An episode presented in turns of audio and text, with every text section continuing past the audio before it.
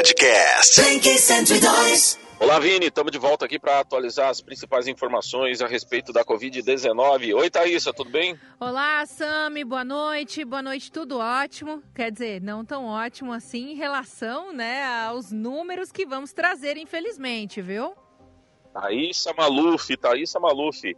Essa. 881 mortes no Brasil. Exatamente, Sami. Segundo o último boletim divulgado pelo Ministério da Saúde nas últimas 24 horas, o Brasil aí teve 881 óbitos, né? Então aí a gente ultrapassa a marca dos 12.400 mortes. É, no total, são 117.589 casos confirmados de coronavírus no país Brasil.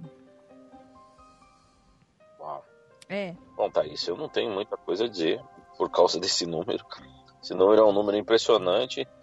É, o mundo vai chegando a perto de 300 mil mortes, são 291.911 pessoas que perderam a vida para a Covid-19. Muita gente perdeu a vida, ok? Esse número é um número muito grande de pessoas perdidas, pessoas que provavelmente tinham bons, bons anos pela frente e que infelizmente tiveram suas vidas é, diminuídas por conta da ceifado por conta dessa, dessa, dessa pandemia. O número de recuperados no mundo é de 1.575.558 pessoas neste momento. A gente ainda tem tem esses números do Brasil subindo assustadoramente, vai colocando o Brasil numa posição assim de destaque, mas os Estados Unidos é, ainda tem 1 milhão 406 mil 398 pessoas infectadas no seu território. É, os novos casos nos Estados Unidos somam mais de 20 mil casos novos. É, nas últimas 24 horas, o total de mortes de 83.261 pessoas que perderam a vida nos Estados Unidos. E agora a gente tem esse triste número do Brasil de 881 pessoas que vieram a falecer, Thaisa Maluf. Esse número está confirmado pelo Ministério da Saúde, correto? Correto, confirmado pelo Ministério da Saúde, são 881 óbitos. Sami, um outro dado divulgado também pelo Ministério da Saúde é que hoje, né, para quem não sabe, é Dia Internacional do Enfermeiro. Né? A gente quer deixar aqui todo o nosso reconhecimento, toda a nossa homenagem né, a todos os profissionais que estão trabalhando na linha de frente do Covid-19, em especial os enfermeiros no dia de hoje.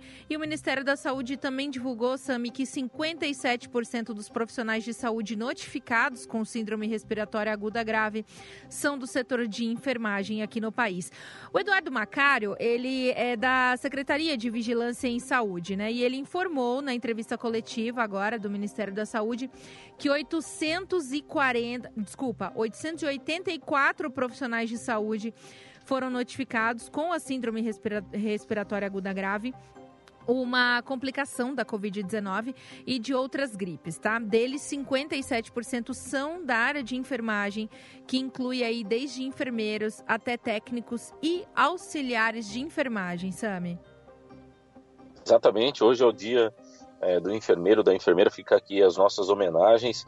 É, a gente sabe, né, Thaís, agora, pelos números que, que vão se apresentando, que esse pessoal da linha de frente, principalmente enfermeiros, enfermeiras, técnicos e técnicas em enfermagem, é, esse pessoal é o mais atingido pela Covid-19 no mundo nessa área de saúde. Então, o Brasil perdeu, perdeu mais gente nessa área é, do que a Espanha e a Itália junto perderam.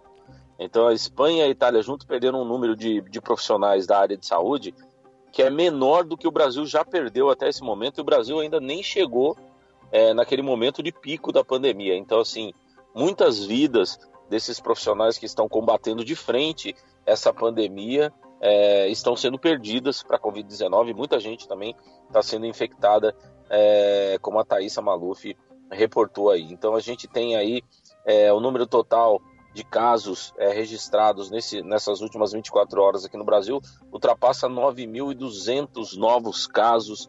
É assim, lembra, Thaisa, quando a gente começou ah, essas atualizações lá no início, e as pessoas Sim. que estão ouvindo a gente ao vivo agora, ou quem vai poder ouvir ah, esse boletim no nosso, na nossa linha do tempo, no nosso podcast, a gente falava assim, as subidas são rápidas.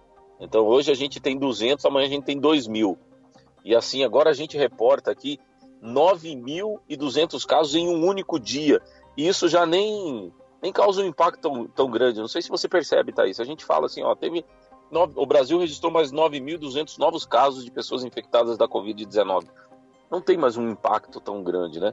Mas a gente lá no começo, eu lembro que a gente avisava que a hora que chegasse o começo, que, que essa curva começasse a subir por conta ou, do desrespeito às medidas de restrição, às medidas de afastamento, de isolamento social, de distanciamento social sugerida, principalmente é, por prefeitos e governadores das respectivas cidades do país, que essa curva dispararia de alguma forma, né? ela teria uma subida muito grande. E agora a gente fala 9.200 pessoas infectadas em 24 horas no país e a gente, assim, fala, fala né, Thaís? É, infelizmente... Porque a, hum. Afinal, o país tem 177.500 pessoas é, teve é, 177.500 pessoas foram infectadas já pela Covid-19. É claro que algumas já se recuperaram, a grande maioria já se recuperou, ainda bem, viu, Thaís? É, Sami, uh, no momento, né, segundo o Ministério da Saúde também, são 95.144 exames que ainda estão em análise, tá? Então, em todo o território do Brasil ainda existem aí 95.144 exames em análise, né? Então, realmente, é, esperamos aí que esse número uh, não se concretize em positivo, claro, né? A gente espera aí que quanto menos as pessoas tiverem o contágio, menos casos graves a gente vai ter da doença que é o que realmente é, incomoda bastante. Incomoda bastante, não, que, que acaba, na verdade, deixando em colapso o sistema de saúde. Sami, eu tenho aqui o boletim também do estado de Mato Grosso do Sul. Quero trazer os números aqui para quem está ouvindo. Uh, hoje o boletim, né, so, é, que foi entregue pela Vigilância Sanitária, aqui da Secretaria de Saúde do Estado de Mato Grosso do Sul, contabilizou aí no total 405 casos de Covid-19 em Mato Grosso do Sul. Sami, a gente teve mais um óbito, tá? Uh, então agora Mato Grosso do Sul soma aí 12 óbitos. Acontece que essa conta desse óbito foi para a cidade de Vicentina, porque a residência da pessoa é, é era em Vicentina, né? Uh, um homem de 62 anos, mas ele acabou falecendo no estado de São Paulo, tá? Então tivemos aí esse óbito no estado de São Paulo de um residente de Vicentina. Então essa contabilidade ela acaba vindo para o Mato Grosso do Sul, tá? Essa pessoa ela já estava é, em um caso avançado de câncer e infelizmente aí veio a óbito por complicações da Covid-19. Bom, Sami, desses 405 casos confirmados, 170 estão em isolamento domiciliar, 207 já estão recuperados. É, temos então, somamos 12 óbitos e possuímos 16 pessoas internadas. 10 em leitos clínicos, 7 públicos, 3 privados e agora 9 em leitos de UTI, 4 deles públicos e 3 privados, mais dois internados em São Paulo, tá? É, então, é, que tem residência em Mato Grosso do Sul, mas que estão internados em São Paulo em leitos privados. Bom, Sami, o que, o que impressiona bastante, na verdade, é a quantidade do número de casos, da incidência do número de casos aqui é, em Mato Grosso do Sul uh, por Covid-19 a cada 100 mil habitantes, tá? Então aí a gente tem Guia Lopes da Laguna disparado, tá? É, na, na incidência de Covid-19 é de 394,1 né, é, por 100 mil habitantes. É claro que a gente sabe que Guia Lopes da Laguna não tem 100 mil habitantes, é uma cidade bem pequena, mas o número de contágios na cidade, proporcionalmente pelo número de habitantes, é muito grande. São 39 pessoas confirmadas. Isso é porque, claro, ainda existem pessoas assintomáticas, pessoas que tiveram contato ainda com essas pessoas que estão contaminadas e que realmente aí não sabem que já contraíram o Covid-19 porque ainda não apresentam sintomas, né? Então, realmente, Guia Lopes da Laguna é, é um caso, né, bem à parte, ele está bem fora da curva. É, em relação à incidência do número de casos por 100 mil habitantes, seguido por Brasilândia, que tem aí bem, tem menos da. tem um quarto né, do, do, dos casos de, de Guia Lopes da Laguna por 100 mil habitantes. Então, realmente é uma situação bem complexa que começa a sofrer o interior do estado. E eu queria aqui, Sami, se você me permitir, fazer um apelo para as pessoas que estão aqui em Campo Grande, é, evitar de viajar para o interior do estado num momento como esse, porque você pode estar tá levando o Covid-19 é, para o interior do estado, né? E infelizmente a gente sabe que por mais que exista um pronto atendimento, exista um socorro, caso você contamine pessoas é, no interior, infelizmente os atendimentos é, são mais demorados, né? E infelizmente todo o interior não tem equipamento suficiente para atender pessoas com estado mais grave dessa doença. Então a gente faz esse apelo aqui também, Sami. Em meio a tudo Sim, isso. Sim, exatamente em meio a tudo isso, Pode falar. e aí eu preciso realmente passar essa, essa informação, né? O, o Ministério da Saúde, ele na coletiva de imprensa, né? Ele ele estava, enfim, falando sobre as determinações, né? Que que agora Uh, porque o que, que acabou acontecendo, Sami? Na coletiva de imprensa, a grande ansiedade da ciência é descobrir o caso 1. A gente sabe que isso é muito difícil de acontecer, porque descobrindo o caso 1, a gente consegue ter todo um aparato de identificação de como, a, de como aconteceu e de, de como pode ser estruturado um sistema de vigilância em torno dos casos, né?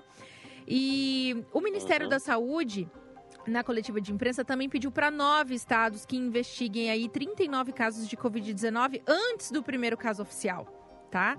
Então, essa, é, essa também é uma informação que foi repassada na coletiva de imprensa. Né? Então, realmente aí estamos aguardando, uh, aguardando os estados se posicionarem. Diante dessa situação, né, ontem o presidente Jair Bolsonaro também decretou né, que é, salões de beleza, barbearias e alguns outros serviços agora entram também na categoria de serviços essenciais, tá? Uh, bom, com isso, uh, bem na hora que foi publicado esse decreto, o ministro da Saúde, Nelson Teich, ele estava dando uma coletiva de imprensa, né, do Ministério da Saúde, e ele foi comunicado pelos jornalistas que o presidente Jair Bolsonaro tinha feito esse decreto e foi enfático e disse, né, que realmente isso é uma prerrogativa do presidente da República, mas que ele não foi consultado em nenhum momento sobre essa decisão, se poderia ser mais assertiva ou não. Enfim, né? Ele apenas é, disse isso para a imprensa no momento. Uh, uma outra coisa que permeou diante de toda todo o dia de hoje foi justamente a divulgação do vídeo, né? É claro que diante de toda a pandemia ainda existe o um embrólio político, né, Sami?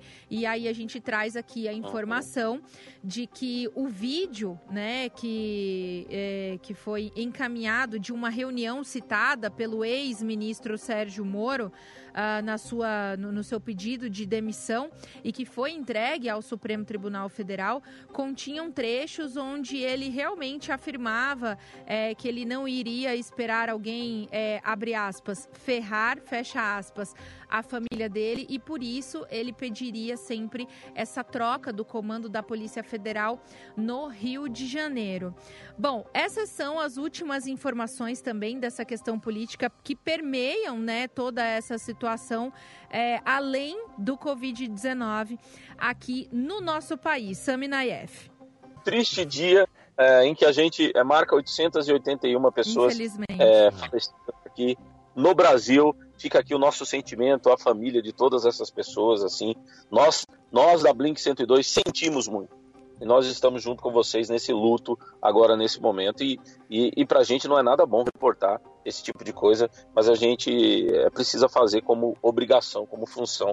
E foi isso que a Thaisa Maluf deu agora as informações de forma muito clara. Obrigado, Thaisa. Obrigado, Vini. Até a próxima. Obrigada. Não deixe e aí na nossa linha do tempo em blink102.com.br o podcast dessa atualização. Até mais. Até Valeu, mais. obrigado, Sami. É o seguinte, o horário de pico continua por aqui. Podcast Blink 102.